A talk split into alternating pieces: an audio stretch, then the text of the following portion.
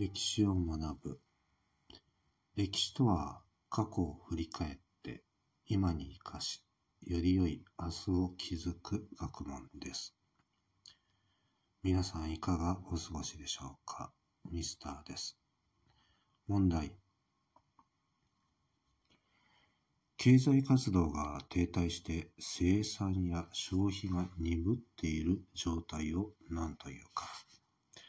漢字2文字で答えなさい。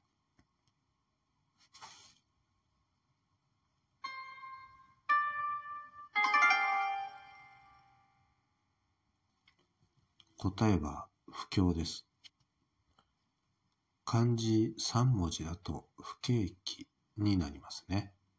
景気循環の一局面になります。経済が停滞している状態を特に不況とか不景気と言っています。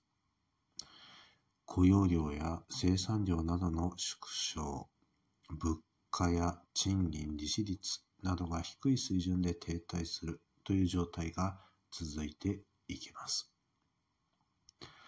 この100年間の歴史を振り返っても、1930年頃の世界恐慌、1987年のブラックマンデー、2008年のリーマンショックなど、世界中でいくつもの不景気が記録されています。そして2020年の新型コロナウイルスの感染拡大によるパンデミック。これにより再び世界規模の不景気となっているのは記憶に新しいことでしょう。景気が悪くなると商品の売れ行きが悪くなるので商品の価格を下げることになります。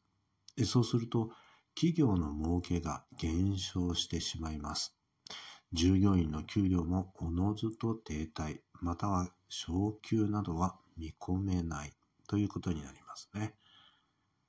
従業員のやる気、なくなっていくことでしょう。この物の値段が下がっていくこと、それをデフレーション、デフレと言います。そして、物の値段や給料がどんどん下がり続ける悪循環のことをデフレスパイラルと言っています。ではなぜ不況や公共は起こるのでしょうか？公共の時には物が売れるので、企業の業績は上がって従業員の賃金も上げることができますね。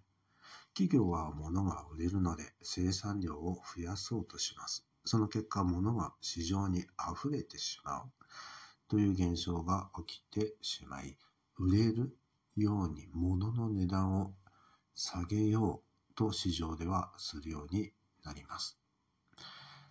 過剰在庫を抱えた企業が増えていけば、生産量を下げざるを得ません。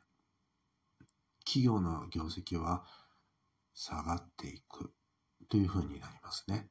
つまり、従業員の賃金も下げざるを得ません。これが買い控えなどの現象を起こし、消費行動にブレーキをかけることになり、不況が起こるということになるわけです。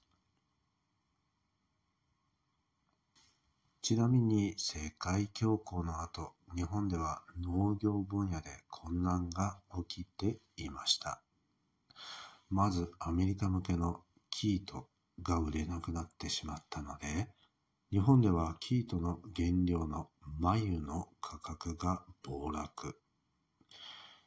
養蚕業が衰退ということになりました。そして1930年、米が豊作となりましたが、米価が暴落。農家が減収。結局のところ農家の生活はますます苦しくなっていったのです。